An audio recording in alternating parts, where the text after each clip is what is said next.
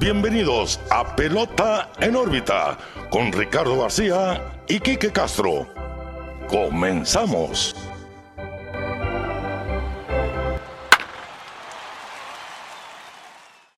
Hola, ¿qué tal amigos? Bienvenidos a un nuevo episodio de Pelota en órbita. Los saluda como todos los lunes su amigo Ricardo García y también como todos los lunes estoy muy bien acompañado de mi amigo, su amigo, Quique Castro. Quique, ¿qué onda? ¿Cómo estás? Muy bien, Ricardo. Pelota en órbita 103. Aquí muy bien, feliz de estar de regreso contigo una semana más. eh, grabando en sábado, hay que aclarar. Grabando en Se sábado. graba en sábado porque pues luego se nos puede ir algo que pase el domingo. Incluso ahorita todavía hay juegos activos, entonces si hay cosas que no mencionamos relevantes, pues no estábamos disponibles en el momento. Eh, pero pues antes de empezar el episodio, toda la semana lo repito y no me voy a cansar de hacerlo. Sigan nuestras redes sociales, Pelota en órbita, Facebook, Twitter, Instagram, YouTube, que ahí va, ahí va, Ricardo, ahí va. Ahí vamos Ahí va. subiendo en YouTube. Suscríbanse, denos su like, eh, campanita, todo el show que dicen los youtubers. Háganos el paro. Eh, sigan nuestras redes sociales, ahí van a encontrar el contenido semanal de lo que platicamos en el episodio, lo que pasa día a día en la pelota. Y pues hoy tocó gorrita. No me la he bajado esta gorra esta temporada. La verdad, la de Spring Training de los Red Sox. ha sido la de diario. Sí, me gusta mucho. Todavía no me he podido comprar la de mm, el All-Star Game, que es del mismo estilo, pero pues ahí más adelante se va a adquirir. Pero pues seguimos con la Red, Red Sox de Spring Training, con la palmerita. La verdad es que sí está muy, está muy cómoda. Es- Esta, mm, la telita sí, no sé, me gusta mucho. Pues, Entonces, pelota en órbita en todos lados, Ricardo. así es. Que nos En, sigan, diles. en todos lados, síganos, ya saben. En TikTok, que ha crecido Ah, un sí, poco ahí la comunidad en TikTok en esta última semana. Somos Eh, chavos. Sí, gracias por seguir nuestras locuras ahí, que Igual sigan a la cuenta personal de Ricardo, que ahí sube sus narraciones. Igual, pues, si, si andan por ahí, dense la vuelta. Trabajo de crónica en juegos de béisbol jugadas por jugadas. Estoy subiendo clipsitos ahí si les interesa. Así es. Pero bueno, en pelota en órbita en todas partes. Síganos, suscríbanse en las plataformas que, que piden suscripción como tal. Y lo más importante, interactúen con nosotros, que nos hacen los más felices al momento de estarlos leyendo. Parezca que no, pero sí, Sí. así es. Nos reímos mucho también Vean- con sus vean ocurrencias. nuestra felicidad. Así que empezamos entonces con el episodio 103 de Pelota en órbita. Y Quique, pues, el episodio pasado hablamos mucho de la leyenda de la máquina de Albert Pujols, Así es. eh, pues persiguiendo la cifra de 700 cuadrangulares, le faltan 7, conectó uno. De hecho, decíamos el episodio pasado, mientras vea zurdos le va a ir bien. El lunes, o sea, un día después de, bueno, el día que sale el episodio, enfrenta a Drew Smiley, le conecta dos hits, incluyendo un cuadrangular. Y además, ganó el juego 1-0. Gracias a ese cuadrangular el equipo de los Cardenales de San Luis. En los 10 juegos donde participó Albert Pujols entre el 10 de agosto y el 22 de agosto, Albert Pujols tuvo 3 juegos con 8 o más bases totales. Tuvo un Grand Slam como emergente. Tuvo un juego donde se fue de 4-4 con dos home runs. Y también tuvo un cuadrangular en esa victoria 1-0 el pasado lunes. Ningún otro jugador en la historia de la MLB había tenido estas, estas cifras en una temporada completa. Pujols lo hizo en 10 días a sus 42 años. Es la leyenda de Pujols. Eh, ya lo platicamos la semana pasada mucho. Se va a seguir platicando. No hemos platicado de Choje Otani porque pues Sí, sí, sí. hay otras cosas en ese momento. Pero yo creo que abajo de Otani creo que Pujols es parte de, de esa lista de jugadores que amamos aquí en, en Pelota de Órbita. Eh, y pues demostrando que todavía tiene y todo el mundo ya anda viendo, ¿no? El marcador de los home runs. Ahorita estamos viendo, de hecho, el, partido entre Atlanta y, San Luis 5-0, 5-2 en la quinta baja. Vamos a ver si vemos a Pujols eh, hacer otra hazaña, pegar otro home run. eh, porque si queremos que llegue a la marca, ya lo insistimos mucho en el capítulo anterior. Y lo vamos a seguir diciendo, queremos ver a Pujols en 700. Y independientemente, Kike, de si llega o no, que, que por ahí nos dijeron en TikTok precisamente, él ya expresó que no le importa. Y Bueno, es que él eso va a decir, no me importa. Sí, claro. O- pero obviamente lo va a traer ese pensamiento por ahí. Y bueno, como digo, independientemente de que llegue o no, esta racha ya pasó a ser como que un muy bon- un bonito recuerdo de esa Sí. temporada de, de retiro de Albert Pujols. Ver- verlo del brillar como la estrella que es. La verdad, eh, pues lo hemos dicho un mil y un veces, todo ese tiempo en Anaheim fue un martirio. eh, verlo ya dar sus últimos aires, sus patadas de ahogado, pero regresar a San Luis, pues se lo refrescó un poco. También que le hayan asignado un rol, pues no de regular, pero simplemente de emergente, uno que otro juego, o sea, le dan su tiempito para, Sí, para recuperarse y pues está viendo, ¿no? En su rendimiento. claro, claro. Viste que los Cubs le dieron un 5 de la pizarra del Sí. Wrigley y el 4 de El Molina. le Molina. Así que, mira, pues los Cubs son el, El rival. Sí, el rival, el, el némesis de los Cardenales de San Luis. Y bueno, están reconociendo a estas leyendas, a, pues estos peloteros que van a pasar al Salón de la Fama sin duda alguna. Bueno, pues ahí está entonces Pujols haciendo historia en, en ese periodo de 10 juegos donde pues lo vimos ser el jugador de la semana, incluso Sí. compartirlo con Paul Goldschmidt. con Goldschmidt. eh, Sí, Creo que no lo había visto yo eso, ¿no? Paul Goldschmidt, que lo compartan, sí. Que en un mismo equipo, pues, no, yo creo que sí ha pasado algunas veces. Pero Goldschmidt, Cueto y Pujols. Está rara la combinación. Fueron los Mira, jugadores de la semana. Arenado para la calle. Se puso 5 a 4, ¿eh? Goldschmidt se envasó en un infield hit. Llega Arenado y Tukiti. Dos, dos carreras. 27 en el año para Arenado. A Morton que pues, Sí, sí, ha que- estado fino, ¿eh? Ha Sí, estado había fino. estado muy bien últimamente. Y lo curioso aquí, Goldschmidt, el favorito al MVP de la Liga Nacional. Sí. Arenado es el segundo favorito al MVP de la Liga Nacional. Así de duros. No, está muy duro. Están los Cardenales de San Cardenales Luis. Y también el equipo de Atlanta que estamos viendo. Sí, sí, sí. sí. Están durísimos. Eh, ese enfrentamiento es de playoff 100%, Sí, sí, sí. ¿eh? Bueno, eh, entonces ahí está la cuestión de Albert Pujols, los Cardenales de San Luis, que pues vamos a estar recurriendo a lo que vaya pasando en este juego porque lo estamos viendo como fans que somos de la pelota. Y el tema quizá de la semana que no hizo la portada aquí, pero sí vamos a estar hablando de eso quizá entre los próximos 8, 13, 16 o 18 años, es Julio Julio Rodríguez, y su contrato multianual Sí. multimillonario que lo vuelven un marinero por mínimo ocho años. Pues mira, la tendencia, ¿no? La tendencia que estamos viendo ahorita de contratos largos. Pensamos que esos tiempos ya habían terminado, ¿no? Después de muchos contratos, Pujols entre ellos, eh, que no dieron. Ahorita los jóvenes están firmando por mucho tiempo. Arriesgado puede ser, pero mm, mira, Julio es un talento increíble. Favorito el novato del año. Sí. Eh, ya, ya estuvo un tremendo papel en el, All-Star Game, en el Home Run Derby, se está viendo muy bien en el equipo de marineros que pues ahí está en la pelea. Eh, sí me da un poquito de, no sé, miedito por, por ejemplo, las, por la situación de Tatis, Sí. que lo platicamos. Igual Tatis no tuvo una temporada, no ha tenido una temporada completa, sólida como tal, pero Julio pues para allá va. Eh, pero sí, no, totalmente merecido. Igual ocho añitos se escucha. Se escucha largo, pero pues es joven, ¿no? Sí, que, que en teoría aquí le están dando están dando un incentivo en que los años de control que tiene con el equipo, sí, como quien más. dicen uno o dos años más. Sí, sí, sí. Como quien dice los años que tiene él con el equipo, el Sí. tiempo de control de los marineros sobre Julio Rodríguez se le van a pagar mejor. Sí. Por lo menos los primeros años.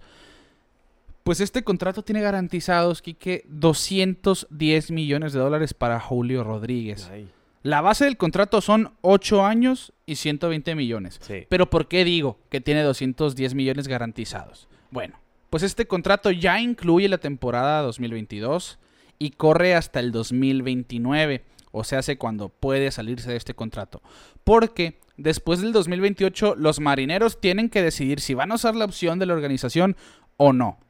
El tamaño y el tiempo de esta opción va a depender de cómo le vaya a Julio Rodríguez en la votación al MVP. Ok. Algo que hemos visto ya eh, en, muchos, en muchos jugadores, ¿no? Las cláusulas del contrato, Sí. dependiendo del puesto al Cy Young o al MVP o si es al Star o no, recibe Incentivos, bonos. Sí, son incentivos. exactamente. Pues la opción, como, como digo, es de 8 o 10 años. Ok. Esa opción que entraría a partir del 2029 puede ser o de 8 o de 10 temporadas. Y puede variar entre 200 y 350 millones de dólares. También dependiendo de su actuación en la votación al MVP. Si los marineros usan la opción en 2029, el acuerdo va a ser mínimo por 320 millones de dólares. Si los marineros no usan su opción después de ese séptimo año de contrato, Julio Rodríguez tiene la opción del jugador, que está protegido él también, aquí es lo interesante. Y pues después de este octavo año, él puede firmar por 5 temporadas y 90 millones adicionales con el equipo. De ahí sale esta estructura de 13 años y 210 millones, que es lo que puede Julio Rodríguez, si él quiere, lo va a tener, como mínimo. ok. 13 años, 210 millones. O bien puede declinar esta opción si el equipo dice, bueno, nosotros no vamos a usar nuestra opción. Si no usas tú la tuya, eres agente libre. Y va a tener 29 años. Y ya, va a haber y ya va a haber ganado 210 millones. Sí, pero imagínate, en ocho años, ¿cómo, ¿cómo van a estar los contratos de los jugadores también? Sí, sí, sí. Eso también sería un factor. Pero los marineros, pues siendo inteligentes hasta cierto punto. Totalmente. Con un, con un contrato bueno en términos de, ok, pues ganar, ganar, ¿no? Ganar, ganar, ganar, ganar. Y pues apostando todo. ¿Hace, hace cuánto que, que Marineros no da un contrato? Yo creo que el de Cano fue el último Cano y- realmente grande que Y, llegaron a pues, dar. Nomás no. Sí, no nomás. resultó. Eh, No pues, sé, no cuajó. Pero pues Julio está bien por, por la edad más que nada, ¿no? O sea, es un buen jugador con el que puedes construir alrededor. Eh, ya la organización de Seattle pues se está poniendo las pilas hasta cierto punto para armar un equipo competitivo y se está viendo, ¿no? El año pasado lo platicamos, se quedaron cortitos, pero ahorita mira, están en la pelea ahí en la puja por el playoff. Entonces ya ten- tener a tu estrella segura, pues la verdad sí da, da, da como un relax, ¿no? Sí, sí, sin quita, duda. quita muchas conversaciones de la mesa. Y sobre todo porque es un jugador del que se viene hablando Sí. desde su estancia en ligas menores, de que era un gran pelotero, un gran bateador que lo ha demostrado. Pues tiene velocidad, tiene, tiene todas las herramientas este, este joven. Sí. Y pues es, es una buena apuesta por parte de Seattle. Me gusta a mí la cuestión de la cláusula de salida de ambos. Sí. Porque pues queda protegido Seattle en cierta manera si después de estos ocho años no quieren hacerse de pues de, de responsables de la de esa suma que sigue pues 90 millones por cinco años por un jugador que quizá en ese entonces no sea lo que estamos viendo no se me hace tan descabellado No, no, no. No, no, no. La verdad, de, tiene total sentido en todo. de- por donde lo veas, está muy bien el contrato. Eh, también. También, ya saliéndonos un poquitito del tema, y te- porque se tiene que hablar de él. Otani, imagínate que Otani llegue, a Seattle. pues suena mucho O sea, suena es mu- muy, po- muy posible. Lo muy veo bien difícil yo en cuestión del contrato de Otani. Porque va, va a pedir un dineral. Sí. Yo no veo un mundo donde no pida un dineral Shohei sí, Otani. sí, de arriba de 400 millones su contrato. Pero vamos a ver qué, qué, qué- Sí, no, bueno. en eh, qué equipo podrá caber, ¿no? pues ya, ya, lo comentamos aquí, ¿no? Él, él quiere estar en la costa oeste. Sí, sí, sí. Costa Eso- Oeste. Así que, pues los Dodgers serán los marineros, pues a ver si se mueren los Angels, que no creo realmente. Y, pero bueno, volviendo al tema de, de Julio Rodríguez y su contrato, hablando de estas cláusulas y bonos, si Sí. todas estas cláusulas llegan a su máximo, él puede llegar a ganar hasta 470 millones de dólares. Un caidito, tranquilón. Sí, sí, sí. Ya viendo todo esto, estos detalles, el contrato puede ser, como decía, de 8, de 13, de 16 o de 18 temporadas. Así que tiene muchas cláusulas, muchos bonos que se van a ir activando y pues parece difícil al momento de leer y procesar toda esta información, pero conforme vayan avanzando los años se va a ir diciendo, así que siento yo que es algo que no, no, no va a hacer mucho ruido para nosotros hasta hace ruido ahorita que se Sí. está diciendo todo lo que puede llegar a ser este jovencito. Pero Hay lo más probable, tiempo. sí, sí, aquí yo, yo siento que lo vamos a ver hasta 2037. Que va a ser por, sí, con marineros, que va a ser por 16 años. Ok. Que Sería, pues, no sé si el contrato más largo o pues ya hay en contratos. cuestión de tiempo. Creo, creo que ahí se da con el de, pues el de Tatis fue por 13 o 14 años 13 o también. 14, Sí. Sí. Pues creo que de- sí. De 16 o 18. Ay, es, es Sí. mucho tiempo. Sí, es, es toda su carrera. Toda su Sí, carrera. Realmente estás amarrando ya a tu jugador franquicia Desde el día 1 Y a hasta ver el si día pueden 0. cap- capitalizar eso los marineros que mira Claro. se caracterizan en, en no hacer buen trabajo con sus estrellas. Ya han perfilado muchos, muchos, incluso salones de la fama en ese equipo y pues nomás no, no cuajan. Eh, vamos a ver qué le espera Julio.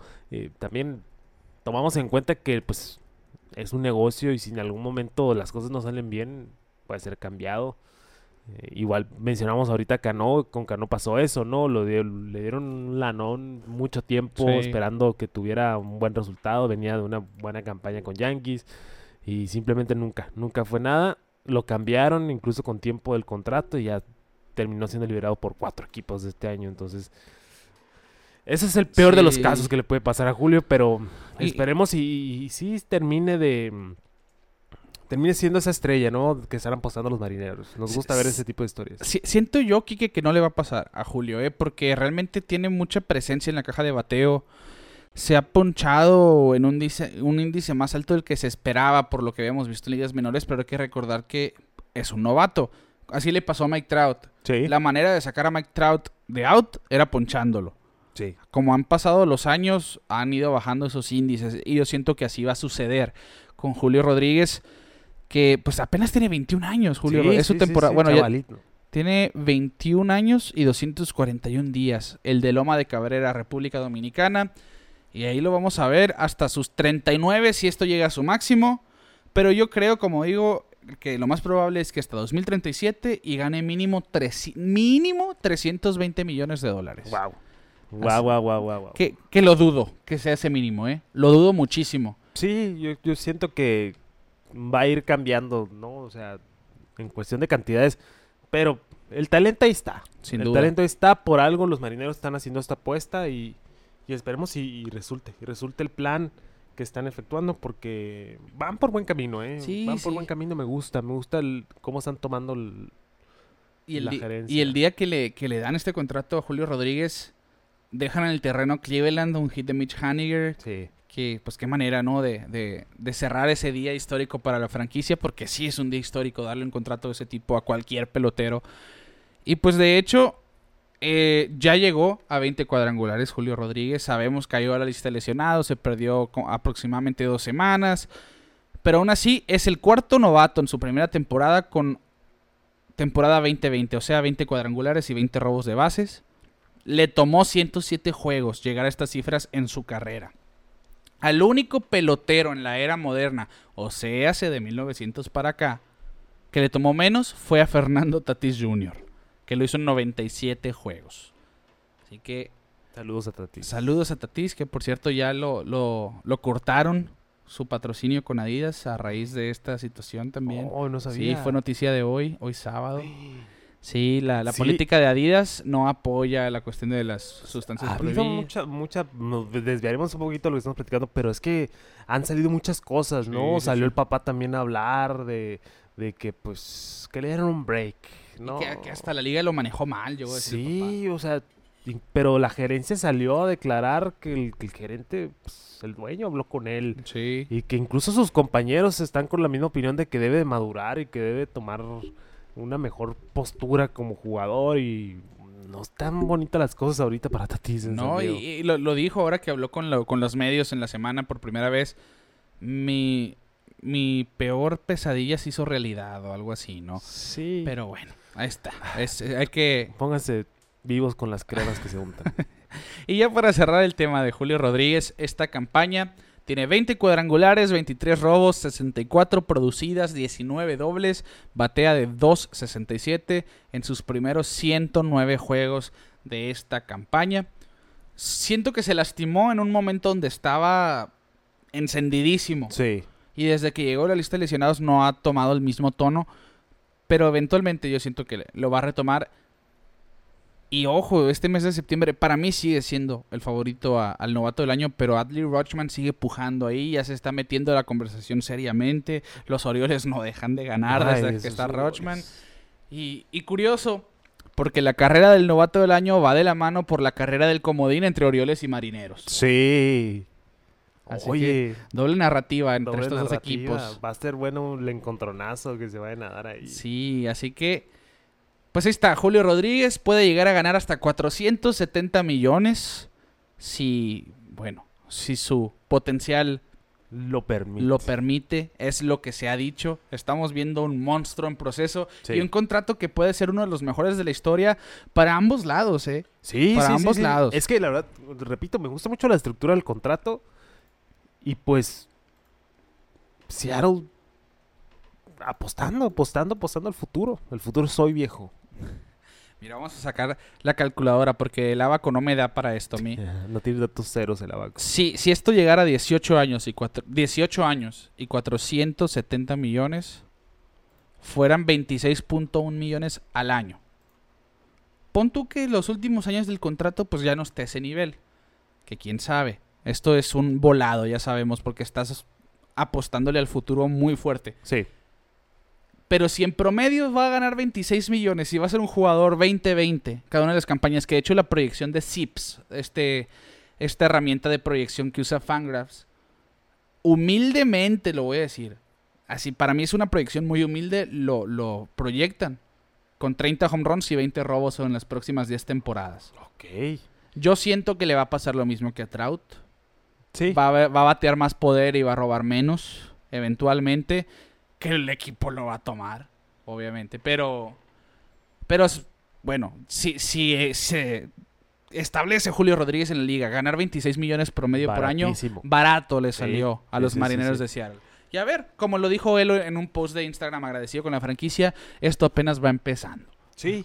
Ya, y ya que se ponga la camiseta también, ¿no? O sea, de, ya estamos aquí, vamos a...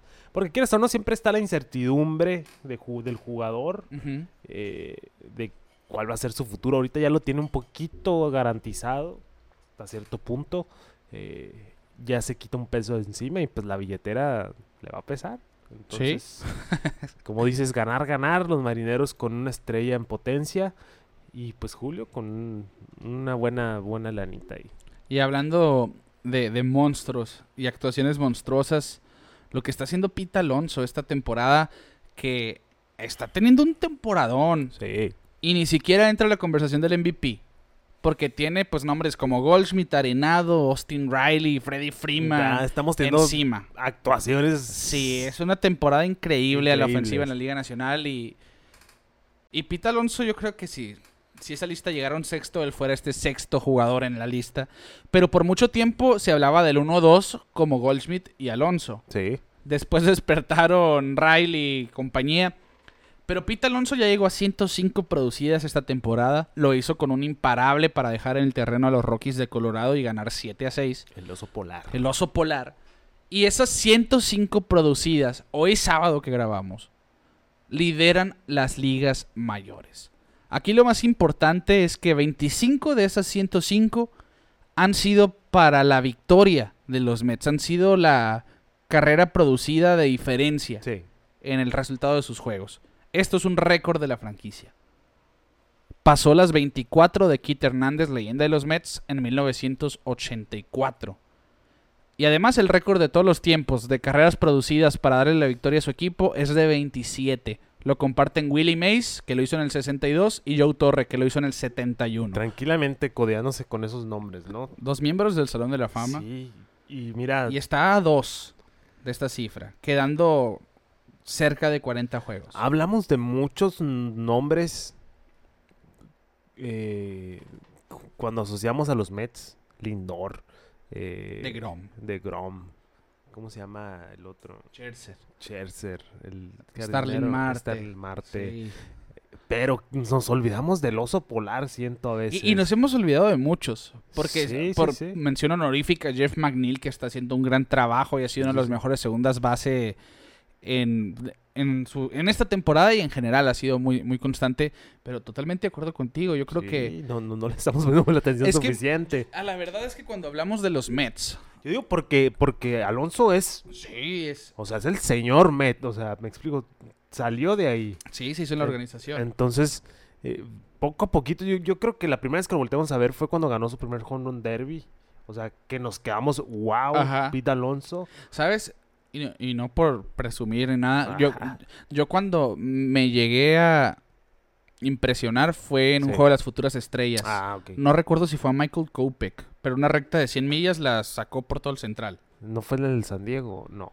Fue en el 2017. 17. Sí, 2017 creo. Marlins. Porque fue una temporada antes de ser novato del año. Marlins. Marlins Park. Puede ser. No, No no- recuerdo el estadio, recuerdo el momento solamente. Y desde ahí te- tuve bien presente a Pete Alonso como, ok, va a ser uno de los sloggers del Es futuro. la importancia de ver el juego, el futuro de Ah, las sí, estrellas. Sí, sí, sí. Ahí es cuando te das la...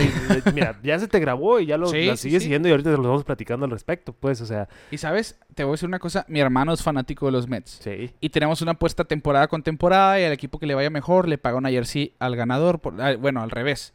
El que pierde le paga una jersey de su equipo al otro, ¿no? Sí. Mi hermano me pidió la de Pita Alonso Fue- y yo pero le hace dije... rato, ¿no? Sí, fue su Hace temporada... ¿Qué sería? tres años. 2019, por ahí. Sí, sí, sí. Y le dije yo, ¿por qué la de Alonso? Teniendo de Grom, teniendo a, a, a otros, ¿no? Ah, Sí. y, y dijo, no, pues a mí me gusta Alonso. sí, sí, sí. Y ahora pienso, ok, Visionario. hermano. visionario, Leo.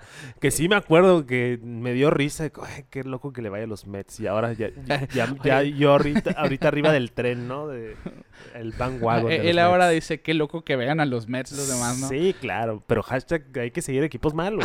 Eventualmente Porque se hacen eventualmente se hacen Sí, buenos. Sí, sí, Así es como se nace el amor a un, a un equipo. ¿no? Claro, claro. Y pues regresando a los Mets, eh, no sé si viste ahorita que, que hubo un, un- Hoy, no sé si hoy o ayer, fue el juego de, de Old Timers de los Ah, sí, sí vi, sí vi. Y se lucieron porque. Creo que David Wright no estuvo, pero. Estuvo José Reyes, Ajá. estuvo incluso Pedro, Pedro Martínez, eh, Mike Piazza. Bobby Valentine. Bobby Valentine, sí. Joe Torre también Ajá. salió. eh, todo, todo, toda la bola de, de- de históricos de los Mets hicieron un jueguito y una cascarita. Mookie Wilson. eh, Mookie Wilson. Sí. Sí, sí, sí, Mookie Will- ¿No estuvo, no estuvo Strawberry? Strawberry. Mm, no lo vi. ¿No? Creo que no. Pero me dio mucha risa, ¿no? Ver a Bobby Valentine porque, pues, pocos saben, o varios saben el por qué mucha gente odia a Bobby Valentine. Eh, pero sí, me dio mucho gusto ver ese. Esos, esos jueguitos me gustan mucho, los old timers. Sí, son, son eventos muy amenos, la verdad. Y Y me acuerdo porque, pues, ahorita en las estadísticas de las que vas Sí. a hablar mencionas a- al gran Mike Piazza, sí, ¿no? sí, sí. Eh, Se- fíjate, yo, yo no sabía, porque yo nací en los finales de los noventas. Pero Mike Piazza fue un gran sex symbol. ah, sí, con su... De, Bullet. Sí, de hecho, eh, saludos que no creo que me escuche jamás a Tris, mi mamá americana. Eh, es una señora muy fanática del béisbol, sobre todo en los noventas. Sí, sí, sí. Y tiene un- una colección de fotos y recortes de periódicos de Mike Piazza. Piazza. En específico de Mike Piazza. Ok. Porque era así como su crush famoso. Sí, sí, así. Oye, es- No, creo que nunca había escuchado eso Sí, y, y de un beisbolista tan así. Sí, y yo pensé, ok, a lo mejor es nomás ella. Y en su momento lo googleé y sí vi así como que era un jugador con bastante apego. Apego, appeal. Sí, en- en- entre las mujeres de la época. Así que algo que ahorita creo que no pasa mucho. Sí. Siento que no, le no- pasó a Chris Bryant por un tiempo. Le pasó, a- sobre todo cuando estuvieron en la Serie Mundial los Cubs. Sí, sí, sí, sí, sí. Pero, no, no, no pero es, no, pasa mucho en el béisbol, Ajá, no por pasa lo mucho menos. en el béisbol. O, o- Recuerdo con. Joe Mauer, porque hacía los anuncios de Head and Shoulders, Ah, sí. este champú famoso, y a raíz de ahí tuvo cierta tendencia en redes sociales. Pues ya viéndonos, es que sí, como que estoy haciendo memoria, pues Alex Rodríguez no salía también en fotos así. Ah, es verdad, eh, que Derek Jeter en su documental Derek dijo, Jeter- no me enseñen esas fotos, dijo, Derek no las quiero ver. Sale. Sí, salen posando Salen así los sin dos camiseta, sin creo. camiseta. Ah, no, no. yo- Sí, Derek Jeter dijo en este documental que le produjo no lo he visto. ESPN. ¿Ya lo Yo viste? He visto clips, no lo he podido ver. No, no lo, no lo no, Y- no sé. Y ahí, ahí dice así, no, no que, que un momento así que no le gusta de su carrera son esas fotos. y, y el documental le pone las fotos. Pues es que sí, es una historia muy, pues medio densa, ¿no? Cuando se topan Rodríguez y, y Jeter. Oh, no, no fue en el documental eso, ¿sabes? ¿No? Fue, fue en el, ya ves lo que está haciendo A-Rod con Michael Ah, sí, sí, sí, sí, el podcast que hacen. En- Sí, el cast de ESPN, Sí. que ven el, el Sunday Night juntos, así. Invitaron Sí. a Derek Jeter Y le sacaron ese tema para molestar a Derek Jeter. Ah, ok, ok. Sí. Y que, que de hecho- Obviamente, pues por promoción del. Sí, sí. Y, del- y le, le dice ahí, gracias por venir por única y última vez. claro, sí. no, pues, pues se sabe que la relación entre los dos no es la mejor. Sí, pues, Eh, bueno, Pero es, sí, es algo que se aborda. Volviendo a Piazza, pues ahorita que lo pienso, no. Es que tiene el luxito ochentero, noventero, Sí, así. el- Llegó a tener el bigote noventero. bigote, el mullet. Igual también fue un símbolo de la ciudad de Nueva York. Sí, sí, sí. Eh, después del 9-11, pues, Y pues salió con uno, la gorra. de- uno de los mejores de la época, Ah, no, claro, simplemente. claro, pues es uno de los mejores catchers ofensivamente hablando. Sí, sí, sí, sí, sí, sí. Y, y pues ya volviendo al tema de, de Pete Alonso, pues lidera a los Mets, aparte de liderarlos en producidas, obviamente, como a todas las mayores con 105, lidera a Nueva York con 54 extra bases, 31 de ellos son cuadrangulares, liderando también a Nueva York, y está plasmando el mejor promedio de su carrera con un sólido 273 y el índice de ponches más bajo también en su carrera, con 19.4% de ponches en total de sus turnos, ¿no? Así que Para ser un pelotero de poder, el, el clásico perfil de palo o ponche. palo ponche, sí. Ahora está haciendo un bateador, que fue lo que comentó Boxo Walter ahora después de este juego. Lo que está haciendo Pete Alonso es tragarse ese ego de slogger sí. y hacer lo que el equipo necesita. Ok, necesitamos poner la pelota en juego, la voy a poner en juego. Sí, sí, sí, sí. Y es, mira, para que veas la importancia de tener un manager del, de, 100%. de la clase de, 100%. de Buck Walter. Eh, pues 273 es excelente para un jugador de poder. Hoy, hoy, en día es de Sí. 300, es 273, Sí, sí, te voy a decir. Y el, el OPS de 869, muy sólido realmente. Lo han caminado 14 veces intencionalmente. Lidera las mayores. Pete Alonso se ha hecho de temer en un line-up muy cargado. Muy Él peligroso. es el que está recibiendo las bases por bola con más frecuencia. Y le han dado 50 en la temporada. La más alta cantidad de su carrera son 72 en su año novato 2019. Así que, pues va por muy buen camino. Este Slogger se está haciendo en un bateador más completo, más puro, lo que son buenas noticias para Nu- Nueva York. Claro. Y son buenas noticias también para este pelotero que, que pues es agente libre en 2025. Le quedan dos temporadas más con los Mets. Y seguir jugando este nivel, pues ojo, les, es, él quiere cobrar también eventualmente. Así que Vamos a ver cómo les va en esta puja por, te- Sí. por temporada. Yo creo que yo, yo creo que va a van, a hacer buen papel. Tienen, Sí, sí, sí. tienen, Tienen que hacer qué. buen papel aparte, ¿eh? sí, sí, sí, sí, sí. Y ya para cerrar el tema, pues decimos, tiene 105 producidas, le quedan todavía algunos partidos, ha estado en 126 hasta hoy sábado. Y a este ritmo proyecta 134 carreras remolcadas. Con estas destrozaría la marca de 124 que tiene Mike Piazza, que lo hizo en el 99, cosa que empató David Wright en el 2008. Yo siento que David... Sí, para mí David Wright fue el mejor Met de los 2000 Sí, siento yo. Y pudo haber sido mejor. Sí, las lesiones esas de espalda sobre Esa todo. lesión de espalda que Trout es parecido a lo que tiene Trout. Sí, si no ¿Sí, me no? equivoco, sí, ¿eh? Si no me equivoco, sí. Sí, sí, sí. Y se retiró antes de tiempo Wright, Sí. batalló para estar en el terreno. O sea, ya fue un, ya no puedo, mi cuerpo no me da, me tengo que ir. Sí, e- esa fue la, la realidad Triste, de David Wright. Triste, porque sí, mucho talento. Pero- David Wright.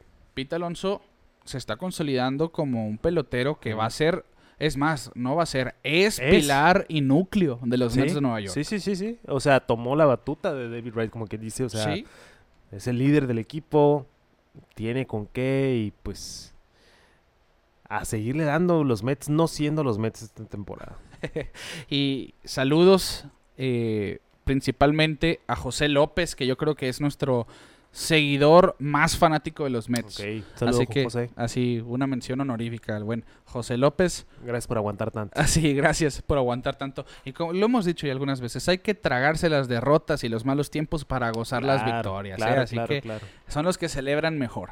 Y cerramos entonces el tema del oso polar, que lo está haciendo excelente y por eso se ganó la portada de este episodio. Y nos vamos al segundo Mex Check de la temporada en pelota en órbita. Sí. Y que se actualizó bastante bien. Son 16 peloteros los que están en este listado. Dejé fuera, hago la mención de Humberto Castellanos porque desde mayo no está en las mayores. Lo bajaron a AAA, a este abridor con los Diamondbacks. Y Adrián Martínez con los Atléticos de Oakland que ha estado subiendo y bajando. José Duarte tampoco lo hemos visto con Cincinnati. Pero llegaron esta temporada. Si los contamos, hemos tenido cerca de 20 mexicanos en las mayores. Ya debutaron 144 paisanos en el mejor béisbol del mundo esta temporada y la pasada se ha visto mucho talento Mucho. despertando aquí Mucho talento. y lo que viene todavía. Sí, Y eh, es un, es un parteaguas a lo que viene del mundial, que es lo que nos tiene muy emocionados. También es parte del por qué estamos haciendo los Mech Check. Exacto. Pues para también estarle echando el ojo, ¿no? Ahí un saludo a mi amigo Gerardo Valenzuela, como siempre. Ya hizo él su equipo. O sea, viendo a los jugadores de grandes ligas y quién podría estar en el, en el roster. Eh, y ahorita pues vamos a darle una pasadita a los que están arriba. Principal, el que está hasta arriba de nuestra lista, pues un caballo que nosotros ya lo hemos visto mucho tiempo. Sí. Y se, se ha hablado mucho de él, de su trayectoria en ligas menores y eh, subió y subió para romperla. Sí, y no es un caballo, es el caballoy. El caballoy. Joey Meneses que desde que subió ha estado aprovechando esta oportunidad al máximo, 20 juegos en las mayores, 6 cuadrangulares, 9 producidas, 2 dobles, 321 de promedio y un OPS monstruoso de 923. En 20 juegos, es una probadita chiquita, sí, sí. pero hay Pero gente es- que en 20 juegos no hace nada, realmente. En sus primeros 20 juegos, él está aprovechando este primer jalón en las ligas mayores. Y, y qué bueno, ¿eh? Porque ya lo platicamos también en el episodio antepasado, si no me equivoco. Le tocaba ya. Sí. Ya, ya había hecho una muy buena actuación en ligas menores, en liga Invernal. invernal. y, y pues ya sabíamos nosotros aquí en México lo que puede hacer Joey Meneses, este, este culichi que, que sin duda está aprovechando esta oportunidad y siento yo lo vamos a ver en el Clásico Mundial. Sí, fácil. Yo creo que Sí, sí, se queda, sí lo veo la próxima temporada arriba otra Yo vez. también. Mínimo, o sea, aunque sea de probete, a ver cómo le va desde el principio. Eh, ya sabemos que Washington por el momento está en pausa Sí. y no lo veo haciendo ningún movimiento fuerte. Chance y lo hacen, quién sabe. Eh, pero siento que lo vamos a ver un añito más o más. Ojalá más. Pero no creo que, que se quede en ligas menores porque pues está, está demostrando, ¿no? O sea, claro. aprovechando la oportunidad y lo vamos a ver en el Clásico Mundial sí o sí. Y, y siento yo que le puede pasar algo muy similar a lo que le sucedió a Ramón Urias, a su paisano. Sí. Ramón Urias llegó a cubrir un hueco y se dio cuenta el equipo, ok, y él cubre un rol eh, importante en este equipo que a lo mejor ya ahora es el segunda base de todos los días normalmente, o juega casi todos los días, pero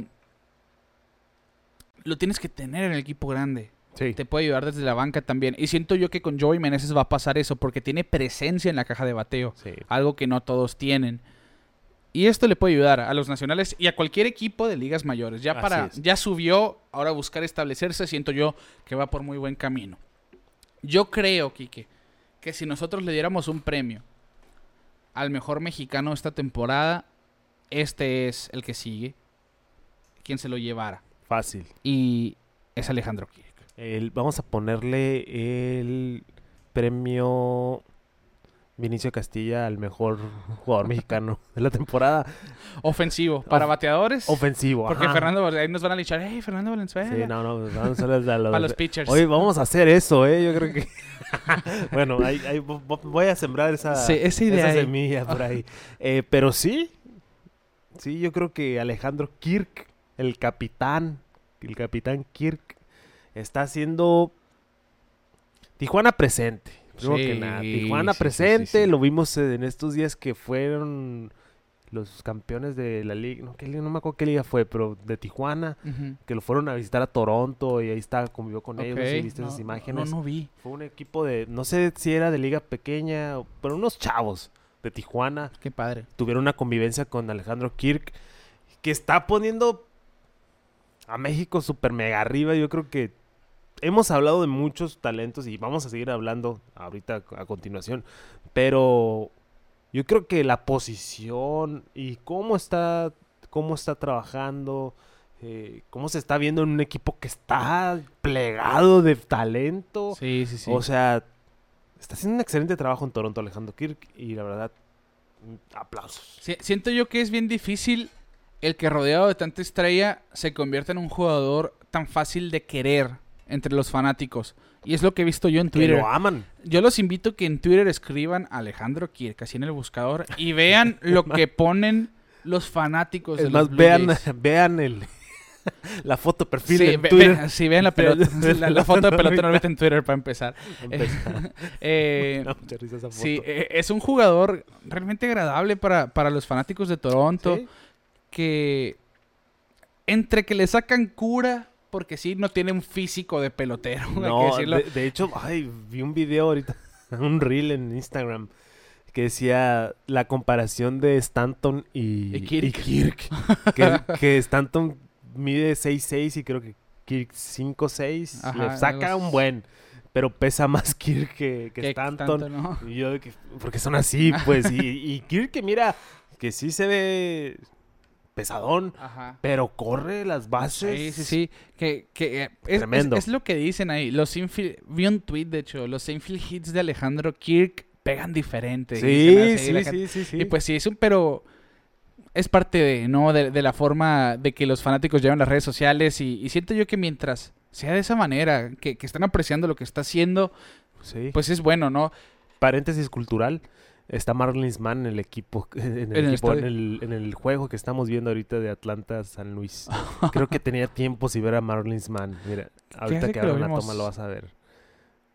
En un Sunday Ahí night está, creo mira. que estuvo, sí. ahí Sí, está. casi siempre están los Sunday night, pero hoy que es siempre sábado. Ya nos dijo el buen Daniel Martínez, hey, deberían de hacer un perfil del Marlins Man. pues Ah, es que no hay ah, mucho que decir, ¿no? que siempre va a los estadios. Siempre va a los estadios. Es un abogado de mucho dinero que siempre va al estadio y se quedó con el jersey del 2012 de los Marlins y una visera. Yo creo que es suficiente. Pues ahí cerramos el paréntesis. Y volviendo a Alejandro Kirk, Sí. el que ha sido el mejor jugador ofensivo mexicano. Tiene 110 hits a este sábado. Hago el paréntesis ese.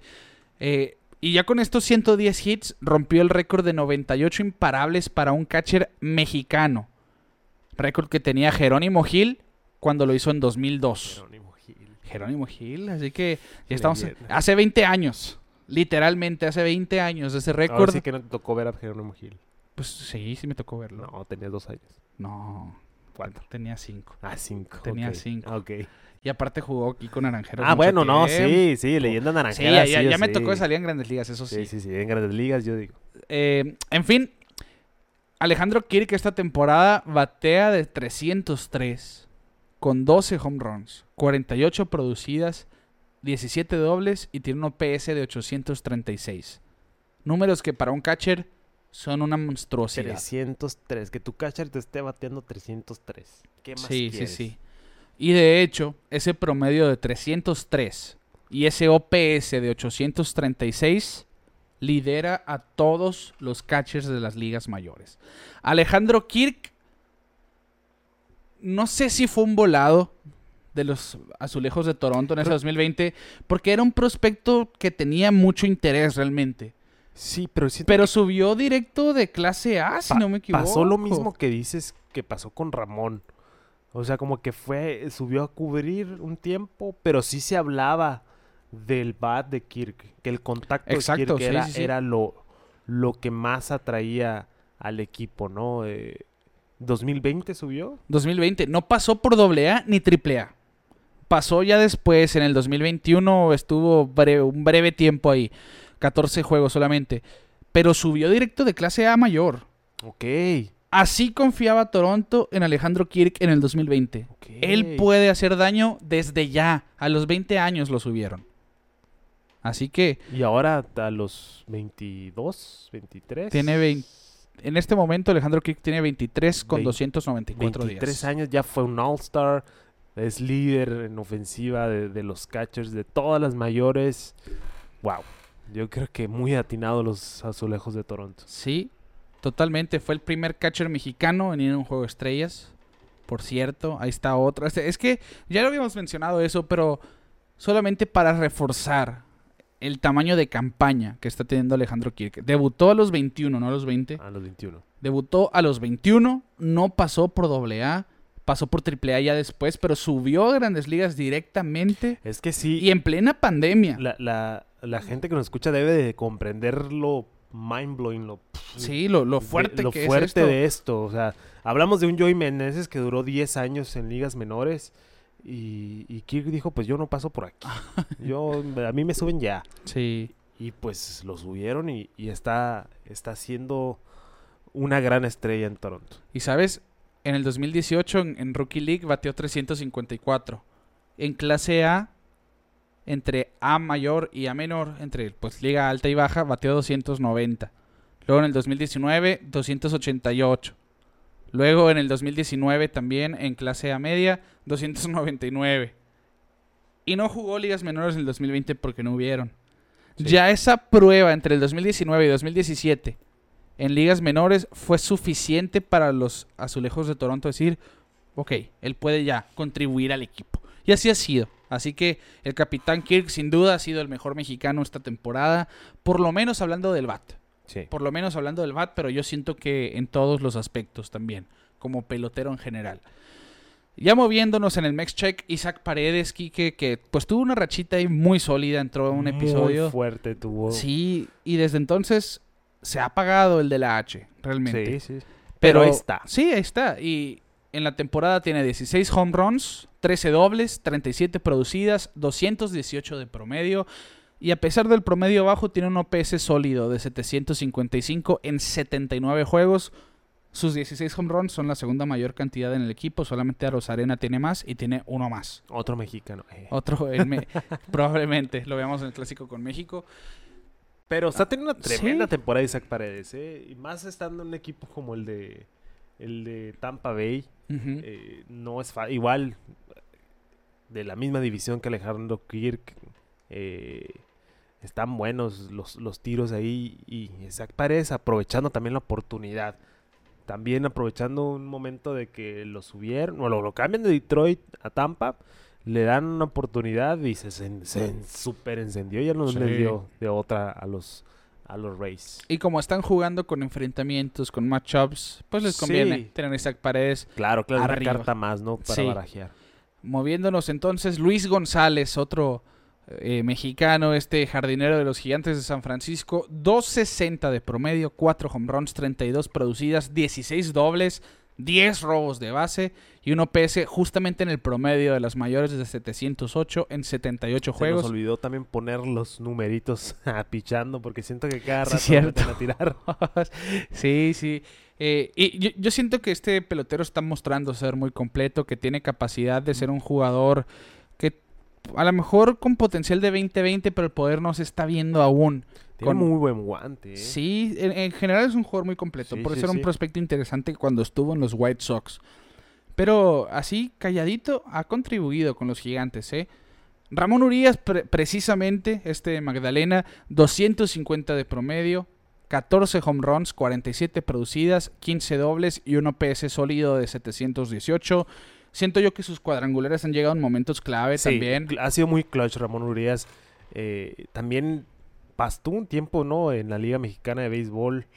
Y, y ahorita pues aprovecha la oportunidad con unos Orioles que vienen de sorpresa, ya lo hemos platicado mucho. Sí. Vienen de sorpresa y pues esas piececitas como Ramón son las que te hacen llegar a, a- al otro nivel. Sí, sin duda. Y, y es un pelotero que, que llegó para quedarse al mejor béisbol del mundo. Sí. Y hablando de los Urias, pues su hermano Luis, que el año pasado lo vimos dar un pasito hacia enfrente ofensivamente, hoy dio esta temporada dos para atrás. Sí. Esa es la verdad. Regresó de lesión, no se ha Sí. visto. No, no, no ha sido consistente. Batea Sí. de 216. Tiene 14 home runs, igual que su hermano, 14 home runs.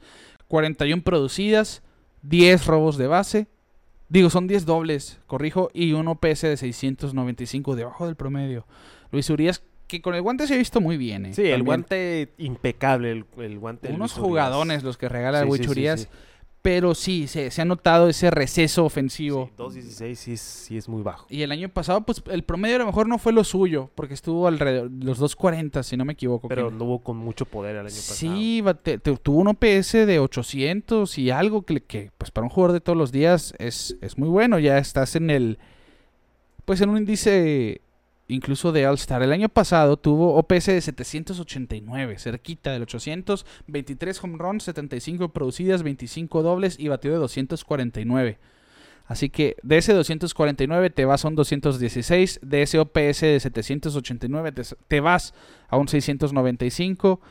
Pues sí, se ha visto ese cambio en la caja de bateo por parte de Luis Urias que siento pues, ok, eh, pues pensar en los playoffs quizá Milwaukee, Sí. eh, sobre todo en, en estar listo para lo que sigue y antes de pensar en el año que entra, ¿no? Pero Luis Urias, pues desde su tiempo en San Diego fue un prospecto de mucho Sí, renombre. Era el prospecto número uno de San Diego en un momento. Sí, sí, se esperaba muchísimo de, de Urias y yo creo que apenas el año pasado se vio lo que puede hacer y esperamos que pueda volver a ese nivel. Sí, yo creo que sí lo va a hacer. Es cuestión de... Tiene 25 años. Sí. Así que- Que, que esa es otra, ¿no? Está larga la lista, pero la mayoría son muy, muy, muy, muy jóvenes. Sí, salvo. Pues aquí los veteranos son Joey Meneses, novato de 30 Joey años. Meneses, Luis César. Julio Urias y, y está en sus, ¿qué? 27, 26 años todavía, está joven. Sí, Y, o sea, realmente no, veteranos, veteranos no son. sí. Así que es, es una lista larga que va a crecer en las próximas temporadas. Y el último jugador de posición es Alejo López, que ha tenido un rol intermitente con el equipo de los Rojos. No se caracteriza por su poder precisamente, su producción tampoco. Tiene tres producidas, cuatro dobles, batea de 2.86 y dos robos de base en 37 juegos. Este pelotero que seguramente veremos también en el Clásico Mundial. Y nos vamos a los lanzadores, Quique. Un debut más, el mexicano número 144 en la MLB, Javier Azad. Javier Azad. Otro de Tijuana, Quique. Sí, fíjate que me sorprendió mucho eh, la aparición de Javier Assad. Se vio muy, muy bien en su, en su debut. Sí, y enfrentó a un equipo muy aguerrido, que son los Cardenales de Los San Cardenales Luis. de San Luis. Su primer ponche fue Albert Pujols en esta racha endemoniada que traía. Que sí es verdad, el picheo se veía un poquito afuera, pero ¿qué tiene? ¿Qué tiene? ¿Qué tiene? Cuatro entradas, cuatro imparables solamente, cuatro bases por bolas, ahí quizá le ganó el nervio, y tres ponches. Se fue sin decisión, pero diría yo contra un equipo como los Cardenales No, de San Luis, misión cumplida. Misión cumplida totalmente. Excelente aparición de Javier Assad. Y bueno, Mexicano 144, vamos a ver qué le depara el futuro. Ya demostró que, que tiene con qué estar en, en el mejor béisbol del mundo, en el Big Show. Y hablando de pitchers, pues Julio Urias, que ha sido el mejor lanzador mexicano en los últimos años, que ha sido el mejor zurdo esta temporada en MLB, quizá en la Liga Nacional, solamente detrás de Shane McClanahan, quiero decir. Tiene efectividad de 2.36, tiene un récord de 13 y 7, un whip de 0.96 y ha ponchado a 130 bateadores en 133.2 innings. Julio haciendo de las suyas. Yo creo Sí. que también no están volteando a ver lo suficiente a Julio Urias. No, no, no. Yo creo que ya, ya dan por sentados sus numeritos y sigue, sigue acumulando victorias. Yo creo que es lo que más me tiene impresionado, que cada vez Sí, le va bien, le está yendo mejor. pues el año pasado fue el líder de, de victorias en las mayores. Sí. Este año lidera a los pitchers zurdos en victorias. Y también es el líder entre zurdos en carreras limpias con 35. Ok. Así que, pues es lo que el episodio pasado o antepasado lo dijimos, está siendo el mejor zurdo Sí. de como entre abridores, pues pues sí, yo creo que sí. Ahí se da con Shane McClanahan, pero pues que está teniendo una temporada calibre Cy Young, así que muy Sí. sólido lo que está haciendo Julio Urias y no se habla lo suficiente de, de este personaje que seguramente va a ser de las piezas más importantes de los Dodgers en esta carrera en octubre. ¿eh? Así es.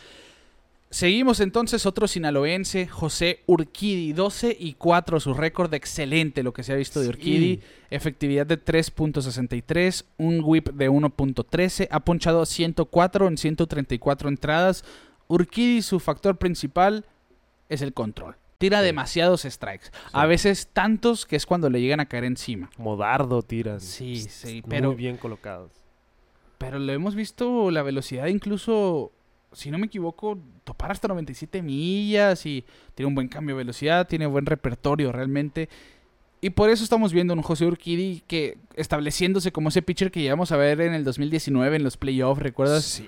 El, el juego que ganaba los Astros era con Urquidi en la loma. Es que siento que igual, no lo volteamos a ver lo suficiente. Es- lleva mucho tiempo con los Astros de Houston. Sí. O sea, es parte de la rotación en la que está Justin Verlander. O sea, no es cualquier Sí. cosa estar en ese equipo. Jugar al nivel de que están jugando los Astros eh, y con los números que está teniendo. El whip un poquito alto, pero pues se pasa.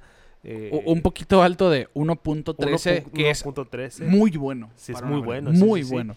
Eh, Pero excelente. Para mí José Urquidi es de los mejores también pitchers mexicanos que hemos Sí, pues solamente detrás de Julio Urias, siento yo. Sí, sí, sí, sí. Así que ojalá, si van Urias y, y Urquidi al Clásico Mundial, empieza bien la cuestión del staff de picheo, ¿eh? Sí. Fuera lo ideal. Y ya hablando de relevistas, Gio Gallegos, Giovanni Gallegos, el, el Jackie, 3.11 de efectividad, 12 salvamentos, tiene 8 holds, 57 ponches y un whip de 1.01 en 46 entradas y un tercio. Gallegos empezó como cerrador, después Ryan Helsley empezó a tirar lumbre y le dicen, ok, él tiene eh, realmente un repertorio para ser el cerrador y mueven a Gio Gallegos como el preparador normalmente y así ha estado Gallegos, Helsley la ecuación y ha sido muy efectiva para los Sí. Cardenales de San Luis. Desde entonces, pues Gallegos sí tuvo dos, tres titubeos en la temporada, lo recuerdo, pero ha estado muy bien y ha sido uno de los relevos más confiables también en situaciones importantes. Y el que ha sido el mejor relevo, sin duda, aquí que es. Andrés Muñoz. Ya hablamos de él hace dos episodios. mitad que está teniendo Increíble, está imbateable, está en modo modo bestia. Modo bestia, simplemente. 2.47 de efectividad, 3 salvamentos, 18 holds. Esto no, eh, esos numeritos no pintan nada. Esto es lo que pinta todo. 82 ponches, un whip de .92 en 51 entradas. 82 ponches en 51 innings. Es una locura. Va que vuela para ponchar a 100. Y, y como relevista, 100 ponches es mucho, Sí, muchísimo. sí, porque no es, no es relevo largo tampoco. No. O sea, es medio o corto. O sea, sí te tira a lo más uno, un tercio. No, no se va mucho. Y, y- pero está teniendo una temporadón Andrés Muñoz que, que mira que me acuerdo cuando lo cambiaron. Que me llamaba la atención que estaba lesionado en el momento. Es cuando se hizo la Tommy John. Ajá. Y decía, ¿por qué habrán cambiado? O sea, ¿por qué Seattle quiere a un chamaquito que está lesionado? Pero mira, Ahí está el porqué. aquí estamos dos años después viendo a un Andrés Muñoz ya estableciéndose como un tremendo relevista. Sin duda, sin duda. Y pues numeritos de videojuego para Muñoz. Sí. Y de hecho su, su índice de ponches por cada nueve entradas es de 14.5 esta temporada, lo que es una locura, simplemente.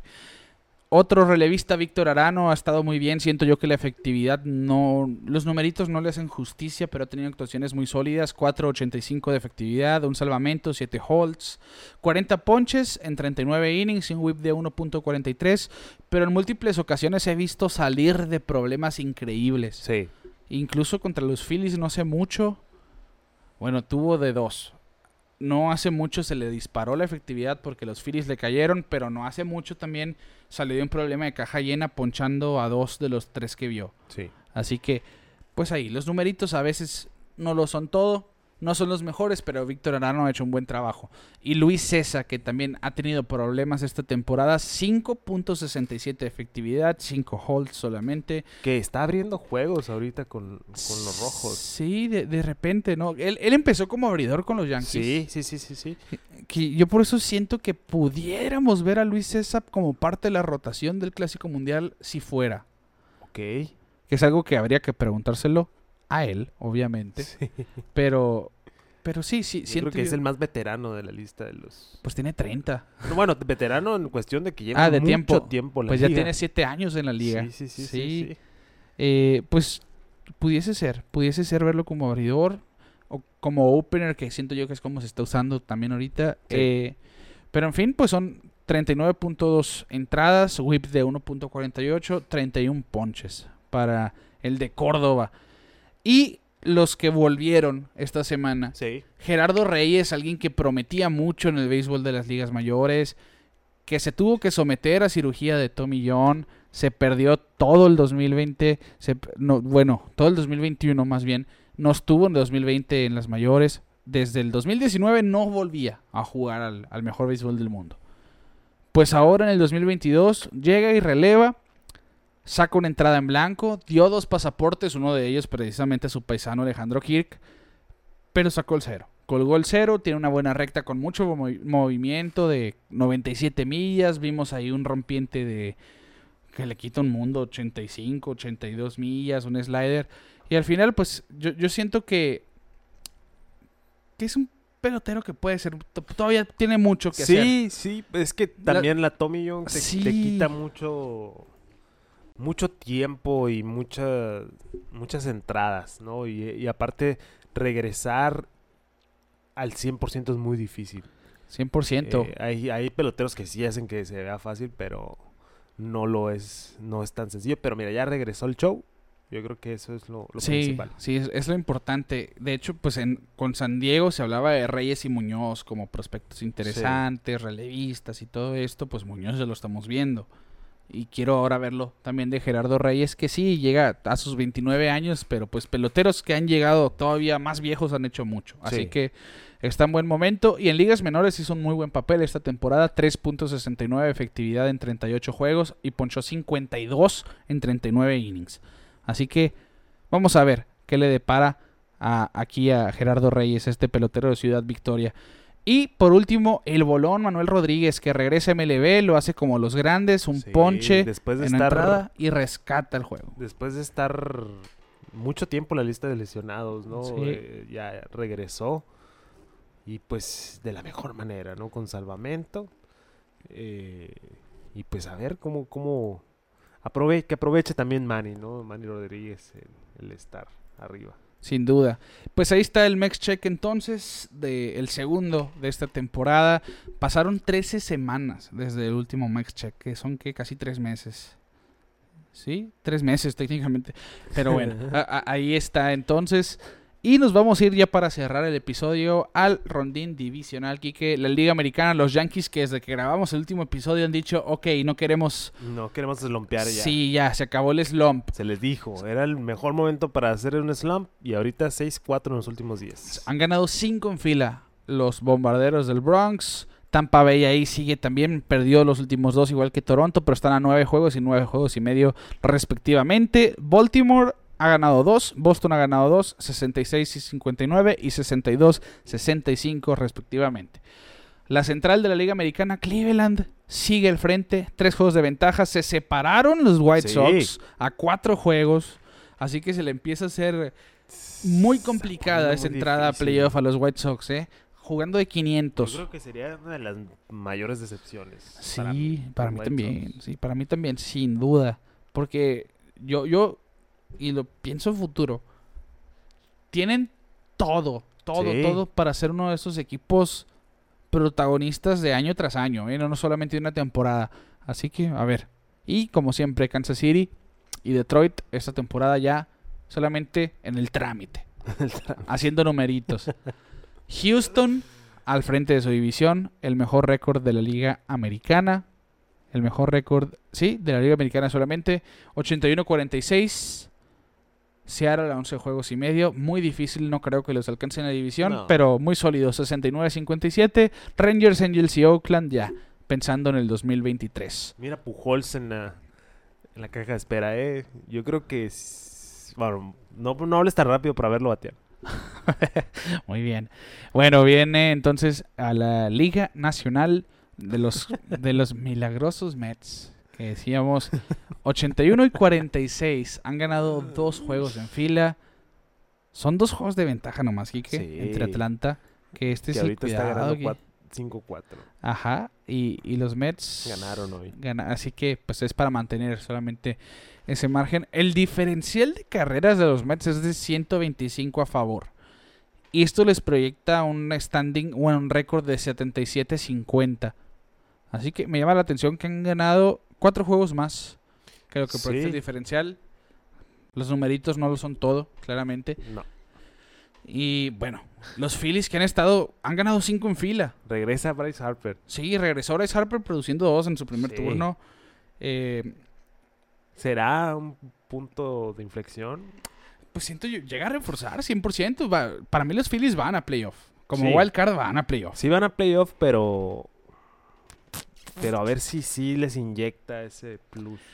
Para mí sí. Bryce Harper ya se consolidó como uno de los mejores bateadores que hay. También sigue siendo overrated, pero bueno. Para mí no. Es Pa- otra conversación. la presencia en la caja de bateo de Bryce Harper es de las mejores que hay en la liga.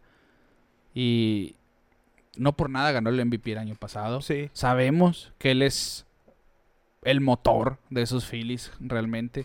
Y, y, y va por ahí la cosa, va por ahí la cosa. Eh, vamos a ver. Pues los Marlins hoy, pues la semana pasada hablamos de que Sandy Alcántara lució pésimo en Sí, contra de los, los Dodgers. Dodgers y- Hoy les tiró juego completo. A ver, dijo. Sí, espérense. A ver. Sí, juego completo. Juego completo de solamente una carrera limpia. Dustin May, Fue un juegazo de picheo. Sí. Permitió dos carreras en seis innings, Dustin May. Lo hizo muy bien. Y viene Pujols a batear. Vamos a ver qué hace. Y hablando de Pujols, nos vamos a la, li- a la central de la Liga Nacional. Miren los splits, eso es lo que decíamos. 393 contra zurdos. Con 10 home runs y OPS de 1229. A ver, y, y- contra derechos, 192 y OPS de 617. a ver, Veremos un momento histórico mientras grabamos. Pues viene contra zurdo. Viene contra zurdo. Uy, a ver. Vamos a... va- va- síganos, síganos en este encuentro. Saliéndonos un poquito de, de, lo, este- de lo estipulado. Ay. Línea a las manos del línea a las shortstop. manos del shortstop. Hizo buen contacto, ¿eh? Bueno. Y a la primera, No pero era- bueno. no era el momento. Ahí está. No, no fue. No fue home run para Pujols. Pues seguimos entonces a San Luis en cuanto la división central de la Liga Nacional. Sí. Jordan Montgomery, aquí un datito, es el segundo pitcher en la era moderna, era moderna, de 1900 para acá, cosa que ya hemos dicho mil veces, en tener marca de 4-0 con no más de una carrera en sus primeras cuatro aperturas con un equipo. Esto empata la marca de Fernando Valenzuela en su histórico 1981. Que hoy ya se perdió, ¿no? Sí, por eso. Se capturó el dato antes del juego. totalmente que son cosas que pasan. Sí. Pero una carrera en cuatro juegos. No, Sí, no sí, es, no es No es una en cada cosa. uno de los cuatro juegos. ¿eh? Es una carrera entre los cuatro juegos. Sí, no, yo creo que la mejor adquisición que pudieron haber hecho los Yo- Cardenales. Yo creo que el mejor cambio de la... Sí, es el que mejor ha resultado hasta ahora. Pero hasta José Quintana lo ha hecho muy bien con San Luis. ¿eh? Sí. Sí, este zurdo que viene, pues, de unos piratas que pues no iban a ningún estaba lado. con los ¿no? piratas, Está- Quintana. Es que Que no estaba con los Cubs, le perdí la pista. creo, creo que no. Es que Quintana llegó a firmar No, con no, los no. Cubs y le fue muy mal, ¿no? Sí, lo cambiaron, que no? A los Cubs. No, sí, estuvo con los Cubs, después con los Angels en el año pasado, los. Giants y este año estuvo con Pittsburgh. No, mira, Sí. hace cuatro juegos, hace cuatro equipos que no sabía de él. Sí, es que cuando firmó con los Cubs se hablaba, ok, José Quintana, porque venía de un muy buen año con los White Sox, Sí. recuerdo. Sí, De, y de una era general buena con los White Sox. Pero sí, San Luis apostó por estos pitchers, Montgomery que, que estaba muy sólido y, y Quintana que estaba teniendo un buen año y lo han hecho excelente en, en esta temporada con ellos. Bueno, en fin, San Luis 72-54 Se apartaron mucho de... a seis juegos de ventaja de Milwaukee. 65 y 59.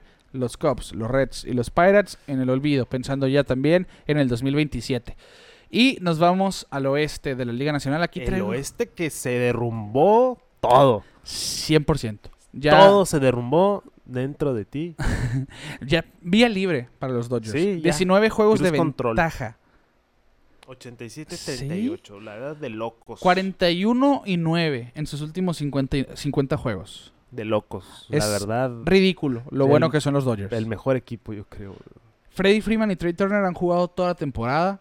Son los líderes de hits. Mookie Betts llegó a 30 home runs. Lo que hizo Mookie Betts contra los Marlins este fin de semana. Ahí te va. Es el único jugador en la era moderna en tener Otra vez. tre- otra vez en tener tres diferentes extra bases en el mismo juego para empatar o irse al frente de la séptima entrada en, ale- en adelante en una victoria. Conectó home run de dos carreras en la séptima para empatar. Después en la novena, otra vez home run solitario para empatar y terminó pegando el doble para irse arriba en la décima y ganar el juego. Así que Mookie Betts Monkey Kresk. pues no, no está en la conversación del MVP, pero es, Pero primer- abusado. es un primer bat con 30 Sí. home runs. Así Sí, que, la verdad, ojo tremendo talento, te extraño, te quiero mucho. Y hablando también de talentos, otro que ha sido, pues Walker Buehler ya se va. Que por cierto, no sabía, una curiosidad. Si, si ubicas este ligamento aquí Sí. de la palma, si juntas tu pulgar y tu meñique y lo alzas un poquito, que te bota un poquito el ligamento este de la muñeca. Que no sé, he leído por ahí que no todo el mundo lo No, tiene. no todo el mundo le sale. Sí, que, que se usaba para escalar, que esa es la razón de ese ligamento. Momento Bueno, científico. de Sí, momento científico. Ese ligamento es el que usan para, ¿Para Tommy John. ¿Ah, sí? Sí, y, y sale la foto de Walker Bueller con sus dos brazos envueltos después de la cirugía. Porque se lo quitaron de uno Ajá. para ponerse en el codo. Ya es en su primer tomillón le quitaron el, de, el de la mano del brazo. Y ahora que le hicieron la segunda tomillón le quitaron el otro. Oh. No sabía eso yo, dije- Yo tampoco sabía que le ponían... A mí me da ¿qué, qué, qué harán cuando no los tienen? Esos ligamentos. Algún donante por ahí. Sí, no pues es sé. algo que apuesto, Pues ¿no? mira, la ciencia ha llegado muy lejos. Sí, pero pues ahí está una curiosidad. Oye, sí, aprendimos algo nuevo. Ese sí es un dato para Ah, pantallar o sea, hasta yo me apantallé, mira. Pero bueno, y hablando ya de, de este hombre que se ha hecho cargo de la loma, Tony Gonsolin, que sin duda está excelente Sí. y, y está en la conversación del Cy Young, pues tiene 12 salidas esta temporada de 3 o menos imparables donde se llevó la victoria. Esta es la mayor cantidad en la era moderna. Nunca, de 1900 para acá, alguien había tenido 12 juegos donde ganó, permitiendo 3 hits o menos. Tony Gonsolin es el primero. No se, no se extraña a Walker Bueller, no, se extraña a Hunter Kershaw. Que Kershaw ya va a volver, por cierto. Sí. Va a Pero igual siento que lo van a manejar suavecito. Sí, sí, sí. Suavecito porque lo necesitan para octubre y sabemos cómo crashea Y, y- sí, en octubre. y, y ya lo habíamos dicho, ¿no? La, la llegada de Dustin May fue muy clutch, fue muy oportuna. En el momento preciso y la manera como la que llegó, mira, Sí. le va a hacer que esos Dodgers... Y, yo siento que lo van a llevar así también a Dustin May tranquilito, viene pues de, Sí, de Tommy Tommy John. Y, y quieres que si va a tirar innings, que los tiene en los playoffs. Sí, que los tire... sí. Así que, por ejemplo, hoy pudo haber tirado más de esas seis entradas. Yo creo que si no lo van a dejar que pase de la sexta. Sí. Igual Igual con no, Kershaw. igual con el número de picheos también. Sí, y pues ya queda un mes de temporada, vamos a arrancar septiembre la siguiente semana. Sí. Y es solamente un cachitito de octubre lo que se llega a jugar pelota, así que Sí. Ah, Van a cuidar con pincitas a su staff abridor. Y ahí está. Entonces, el rondín divisional. Y llegamos, Quique, al Muy final bien, muy bien. del episodio 103. Así que 103. agradecemos a todos los que nos acompañan en este episodio. Llegaron al final con nosotros. Mandamos saludos como siempre. Honor especial que siempre se me pasa, pero hoy no. Hoy no se me va a olvidar. Eh, siempre nos comenta y me hace reír mucho. María Robles en Twitter María Robles. que ahí también nos comentó en YouTube. Le mandamos un abrazo y gracias por escucharnos y seguirnos en todos lados. Saludos también a Daniel Martínez, a Tony Ruelas, a Valentín Medina, al Jeff Real, al Titán Suchil, Guillermo Basilio, a todos les mandamos un abrazo. Compartan, denle like, denle cinco estrellas en Spotify. Exacto. Hagan todo lo que los youtubers piden. Y TikTok. TikTok, Que no somos se. TikTok TikTok. es. Ahorita le vamos a dar con todo por ahí. Es bueno, de pues Es lo de la chaviza. Ustedes, síguenos ahí. Síganos ahí, punto. Síganos en todos lados. Ya saben, pelota en órbita en todos lados. Así que, Así es. a nombre de Quique Castro, un servidor Ricardo García, les decimos que el oso polar tiene hielo en las venas y nosotros nos vemos fuera de órbita. Thank you.